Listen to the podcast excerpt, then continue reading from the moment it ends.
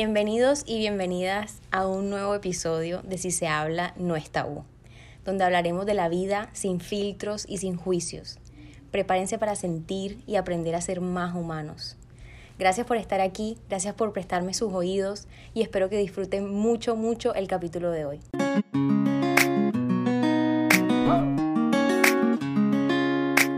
Listo. Bueno, bienvenidos y bienvenidas nuevamente a un episodio de Si se habla no es tabú. El día de hoy tengo mi primera invitada del podcast y creo que ha sido la invitada más perseguida de todo el universo. Le he pedido 250 veces que se siente conmigo a grabar esto y no lo hemos logrado.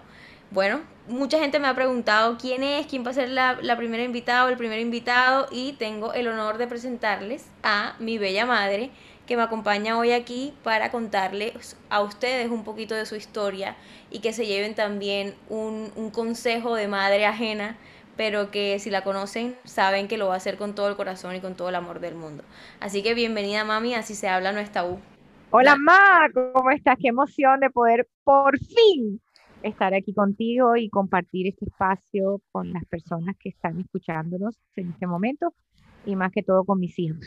Total. Mamá, como siempre, empezamos el episodio con la frase del día y hoy tienes el honor de compartirlas con nosotros, con todos los que te escuchamos. Eh, cuéntanos, ¿cuál es esa frase del día que tanto te identifica? Bueno, eso viene como que de herencia. Mi mamá siempre nos decía en la noche, preocúpense más por la conciencia que por la reputación.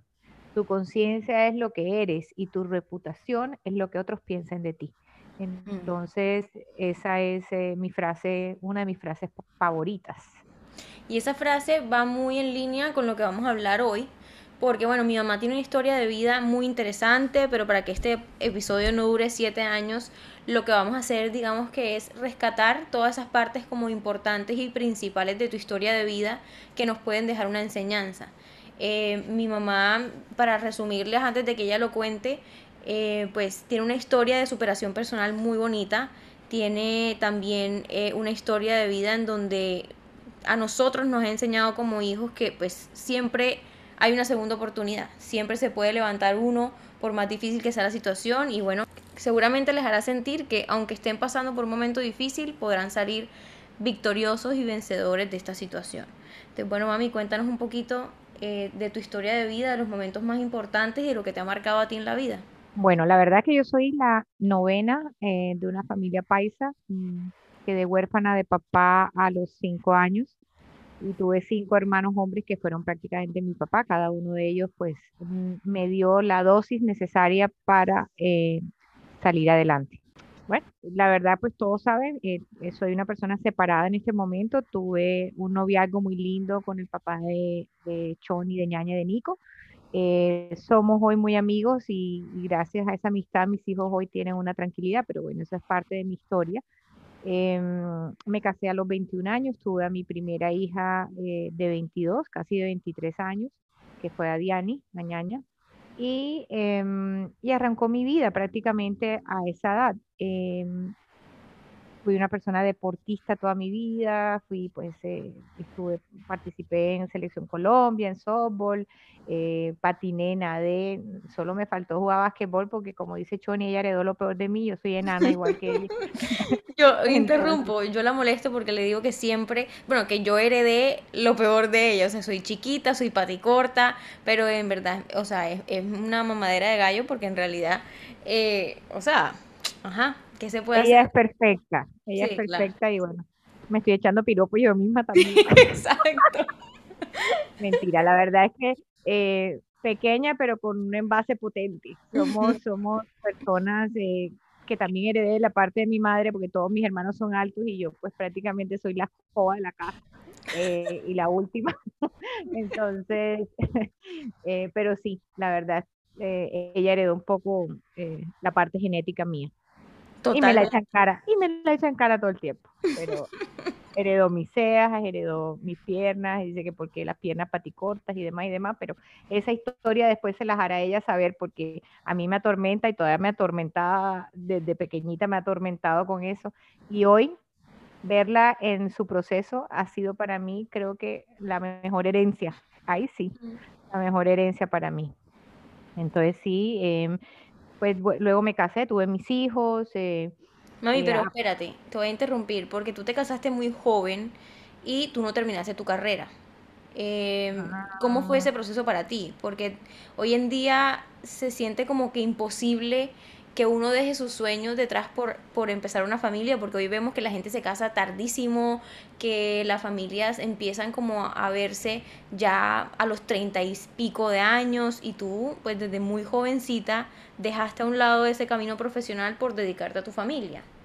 Sí, eh, pues yo terminé mis estudios y me iba a ir para Alabama, donde había estudiado mi hermano Carlos, ya tenía mi 20, mi carrera, em, iba a, estudiar relaciones internacionales, siempre me gustó el, roce con la gente y, pues eh, cuando me novié todo se desvió de Alabama hacia Atlanta porque pues mi, mi ex esposo vivía allá y me pidió el favor que me fuera a vivir allá para para poder continuar con el noviazgo porque era o una u otra. Y después, ya yo iniciando mi carrera, hice un minor en Atlanta y cuando ya él terminó, que se devolvía para Colombia, pues decidimos que yo no iba a hacer un major y que me tenía que regresar y pues la verdad no continué mis estudios prácticamente eh, por el amor o por seguir esa parte emocional que muchas personas eh, cometen ese error y que no debieran de cometerlo porque después tarde ya eh, empiezas a hacer esos estragos en la vida porque dejas de hacer cosas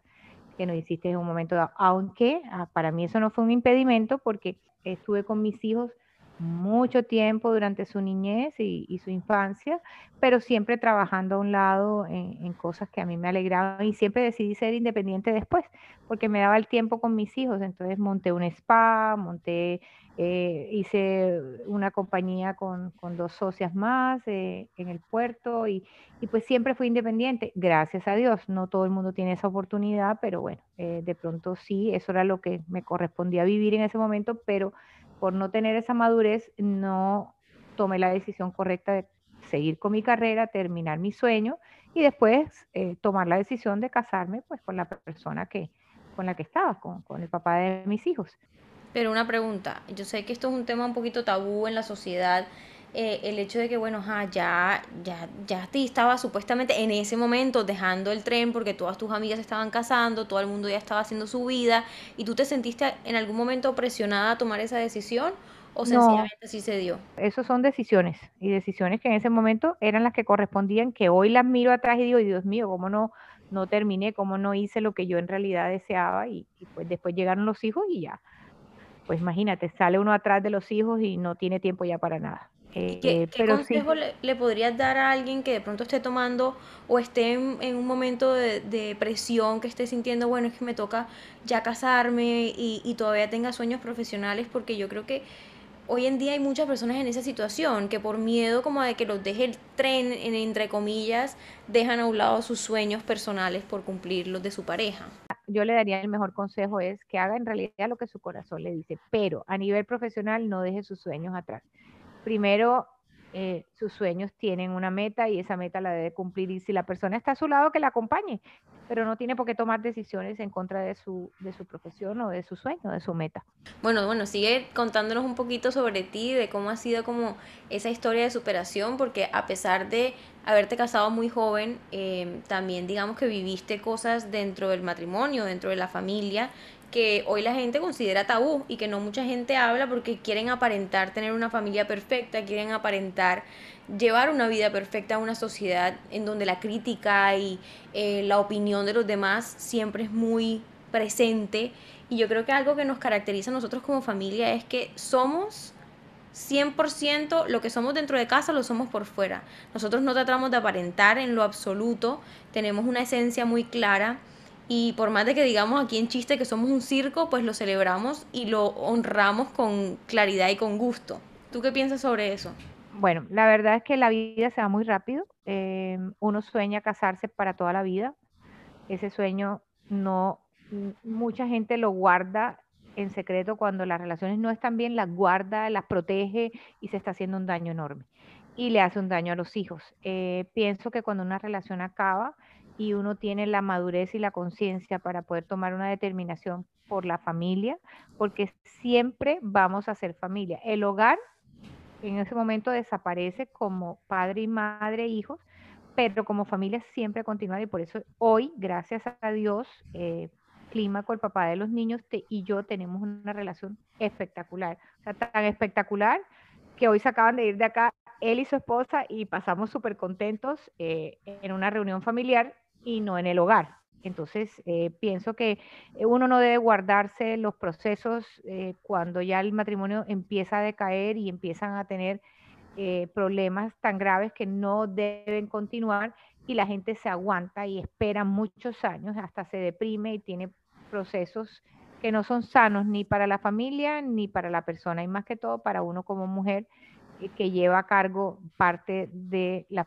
familia. Yo creo que hoy en día mucha gente, por miedo a empezar de cero, por miedo a enfrentar de pronto la crítica o los comentarios de los demás, se quedan en relaciones por esa misma, por esa misma sensación de me va a tocar empezar sola, me va a tocar conocer a alguien, o por el miedo. Sí, por miedos. Y por el lado de los hombres también es un, es un dolor muy grande porque pues como tú dices, uno se casa para, para toda la vida y, tal vez el, la separación o el divorcio lo asume uno como un fracaso.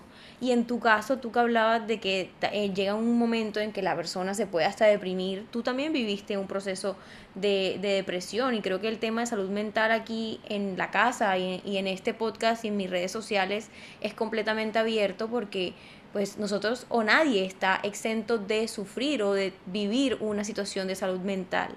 Y eso es algo que uno debería enseñarle no solamente a los jóvenes que están creciendo, sino a sus hijos también como familia, que está bien sentarse y decir, mamá, tengo eh, tristeza, mamá, tengo ganas de llorar, y como tú también lo hiciste con nosotros, ser abierta con tu proceso.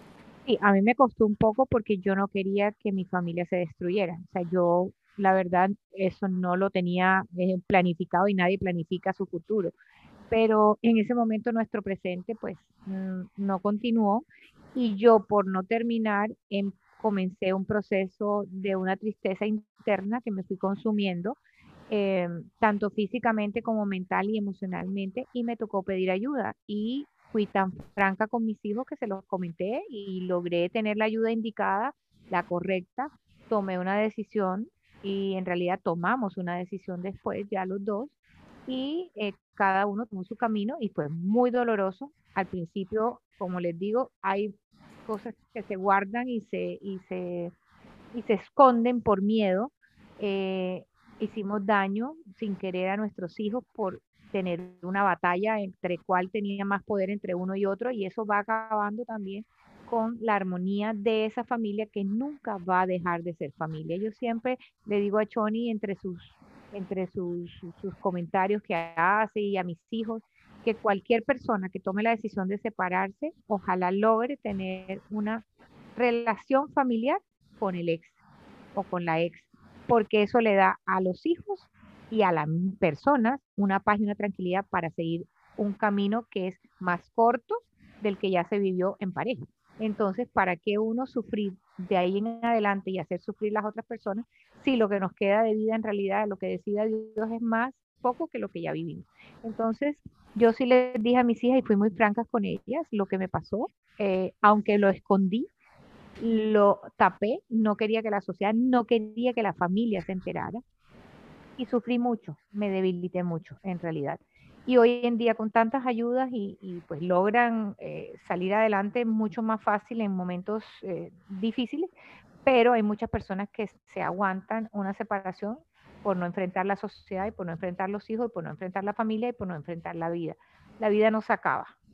Cada uno continúa, cada uno toma decisiones cada uno vuelve y comienza, es el volver a tener una oportunidad de levantarse y decir, hoy estoy vivo, hoy estoy aquí, hoy tengo la fuerza y voy a salir adelante. Entonces pienso, ñoñi, que eso, eso en realidad fue lo que pasó. Eh, sí, total, mami. Yo creo que cualquier proceso de separación es doloroso porque pues a uno como hijo le cuesta entender cómo su familia, por más de que tuviese problemas, se desintegra o digamos que cada uno sale por su lado. Yo creo que a mí me dio muy duro y no sé si mi papá lo recuerda, pero yo duré casi como seis meses sin ver a mi papá. yo decía, no, o sea, como que generé cierto resentimiento hacia la situación, no era nada personal, pero era como una negación de que no, no puede ser que, que mi familia ya no sea una familia, porque lo que tú dices hoy, que el hogar y la familia son diferentes, eh, eso creo que uno no lo tiene tan presente y tan consciente a una corta edad. Y por el otro lado, ver a tu mamá, digamos que en una situación tan difícil como lo es una depresión, porque estar deprimido no es estar triste. Y yo siempre se los recalco en, mis posts y también como en, en, la forma en que hablo de la salud mental. Y es que esto es, esto es algo que a veces se sale de nuestro control. Es, decir, tú no querías estar deprimida, tú no fue como que decidiste estar deprimida. Yo nunca, nunca, nunca en los 40 años que tenía de vida en ese momento, creo que me había tomado más de tres o cuatro Dolex. Eh, eh, o sea, yo no, yo no tenía eso en, mi interior, yo no, nunca pensé en, yo soy una mujer muy alegre, yo soy una mujer que tiene un sentido del humor eh, y todo lo que enfrento en la vida creo que a veces me dicen que yo no he dejado de ser niña y, yo les digo a mis hijos que yo jamás dejaré de ser niña porque tengo la maldad, tengo la habilidad de reírme de mis tristezas y de reírme de, lo que me pasa. Entonces, eh,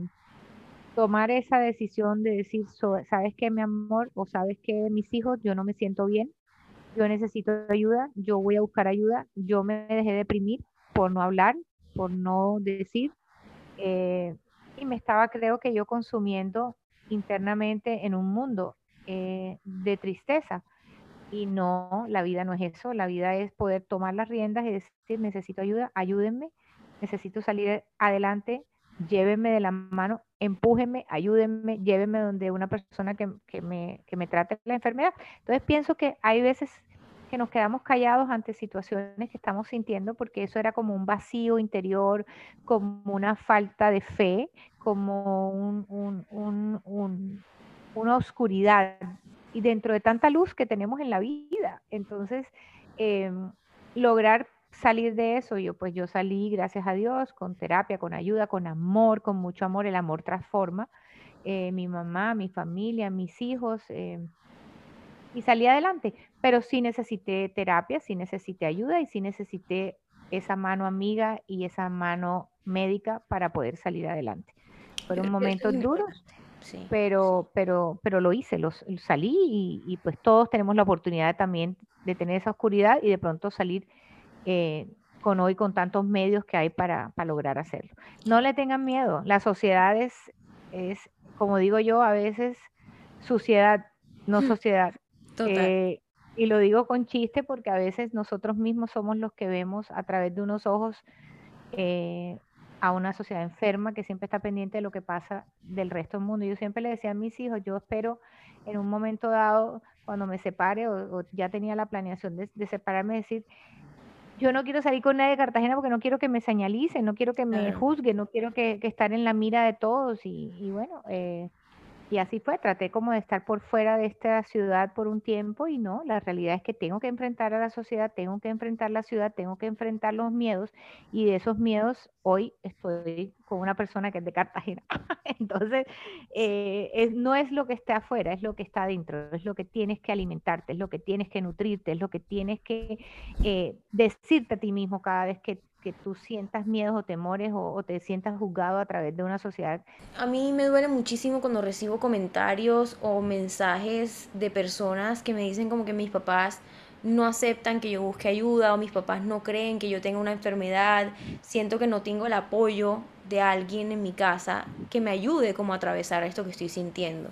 Entonces tú como mamá, tal vez a todas esas personas que te están escuchando, que dicen que no, no se sienten apoyados en cuanto a sus sentimientos, cuanto yo, yo tampoco de pronto cuando pequeña acudí mucho a mis papás a decirles necesito ayuda porque yo era un roble, o sea, yo no me dejaba abrir por nada del mundo, yo trataba de ser como la fuerte de la casa.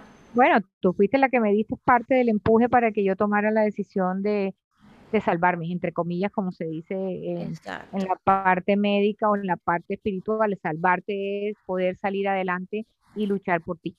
Exacto, o sea, pero en ese sentido, en ese sentido el tema de la salud mental dentro de las casas, dentro de las familias, sigue siendo un tabú. Pero tú como mamá si de pronto volvieras a, ese momento de cuando yo estaba chiquita, que me estaba sintiendo mal o estaba pasando por un momento difícil, ¿qué, ¿qué, podrías decirle a una persona que está atravesando y tiene miedo de expresarse? Yo creo que ya lo habíamos hablado un poquito, pero como para cerrar en un consejo principal de que le dirías a alguien, ¿qué sería? No, yo lo creo, lo creo lo más importante y lo que yo traté de hacer con ustedes siempre es tener la confianza. Y la confianza es hablar, es poder expresar lo que sentimos, aunque haya miedo. Nada ni nadie nos va a juzgar. Es que nosotros somos únicos y si nosotros podemos llegar a nuestros padres, llegar a nuestros tíos, llegar a nuestra familia, llegar a nuestros amigos y buscar ayuda, eso daría un paso agigantado sobre algo que puede ser perjudicial el día de mañana o que puede ser una enfermedad, una enfermedad que termine en otro tipo de enfermedades. las cosas se pueden evitar cuando la conversación fluye y cuando la confianza está. Y dentro de un hogar, lo más importante es poder expresar lo que uno siente. Aunque crea que va a ser juzgado, va a ser escuchado. Porque nosotros como padres podemos de pronto expresar algo cuando nos están contando, pero después en la noche quedamos como mamá y papá hablando, pensando y analizando. Y al día siguiente siempre o en el momento o al día siguiente vamos a tener la mejor respuesta para nuestros hijos. Confíen en sus padres, ábranse con sus padres. Si llegan un momento en que no pueden comunicarse, busquen personas que ustedes sientan que les tienen un cariño o, personas que en realidad creen ustedes que los va a ayudar. Pero sí, la ayuda existe y hay muchas personas profesionalmente en, la vida o en, el mundo para ayudarlos a nosotros en cualquier tema que podamos tener. Total. Y bueno, madre, para ir cerrando, lo que yo quería dejar con este podcast es básicamente la historia de mi mamá. Eh, tiene muchos matices, muchos más colores, pero a mí me encantaría que ustedes se quedaran con la idea de que ella, ella llevaba 25 años casada, se casó muy joven. Digamos que abandonó de cierta forma, eh, por justa causa en ese momento, sus sueños profesionales.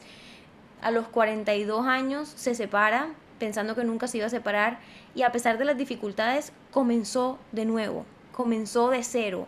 Hoy tiene una vida con una persona que la acompaña, con la que ella se ve por el resto de su vida y, en ese momento probablemente dijo, se me acabó, se me acabó la vida, ¿cómo empiezo de cero? ¿Cómo empiezo otra vez? Y lo que quiero que nos dejes hoy es ese mensaje, esa lección.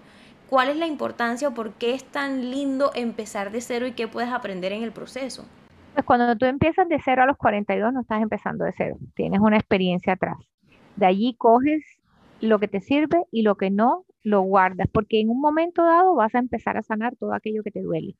Y tarde o temprano, después de unos años, lo miras hacia atrás y dices, Dios mío, perdoné, sané, me perdoné, hice una evolución como persona. Y siempre de la mano de Dios. Yo le digo a mis hijos que ellos se levanten y se acuestan siempre con una oración, es darle gracias a Dios por la vida, darle gracias a Dios por los padres, darle gracias a Dios por todo lo que existe y tener la fortaleza para pensar que todos los días es un, una hoja de papel que tú tienes la oportunidad de llenar. Y esa hoja de papel, ojalá no la dejes en blanco, porque siempre la vida te trae regalos inesperados y luchas que vas a ganar. Otras las perderás, pero siempre detrás del túnel hay una luz. Entonces, siempre agárrate de Dios, siempre agárrate de tu familia, siempre sostente en la vida como una persona que tiene un valor único y esa fortaleza te saca adelante de cualquier mal paso, porque yo no digo fracaso. Yo siempre le digo a mis hijos, no son fracasos, son unos malos pasos. A veces subimos las escaleras, a veces bajamos las escaleras, a veces nos quedamos en la mitad, pero siempre vamos a llegar al lugar donde nos proponemos llegar. Entonces, yo les doy como consejo que tomen eh, su vida de las manos de Dios, de la familia y del amor. El amor transforma, del amor de cualquier tipo. Y de que ustedes me escuchen y que sepan que siempre hay un día que comienza y siempre hay una noche que nos llena de sueños para un despertar. Total, qué buen terminar, qué buena lección. Espero que a todos les haya servido, les haya ayudado creo que van a ir conociendo un poquito más de mi familia a lo largo de estos podcasts, pero... Se van a privar con esta familia, como yo digo el zoológico de los Silva Londoño. El zoológico, el circo, todo, porque de verdad creo que aquí hay de todo. Sí, hay de todo. Todos Aquí hay de todo, pero nos amamos, nos queremos, eh, nos reímos. Yo les dejo a mi herencia, a mis hijos siempre el sentido del humor. Hay siempre una sonrisa, hay siempre una carcajada. y, y bueno, sonríenle a la vida, que la vida es muy linda. totalmente, totalmente. Creo que parte de mi, de mi fortaleza viene de mi mamá. Eh, creo que todos en realidad nos hemos mezclado un poco en personalidad entre mi mamá y mi papá, pero bueno, ahí nos irán conociendo y espero que les haya gustado, les haya servido. Gracias por prestarnos sus oídos y Gracias a Dios escuché que no solamente la herencia física, hay algo de esta parte de mí que le he regalado a mis hijos y que sé que en su corazón lo llevarán por siempre. Of course. Bueno, madre, muchas gracias por estar aquí. Gracias a todos ustedes. Compárteselo a alguien que lo necesite escuchar y nos vemos en el próximo. Un Chao. besito, mi amor, siempre hay una nueva oportunidad. Chao, Chao. madre. Bye, te amo. Bye bye.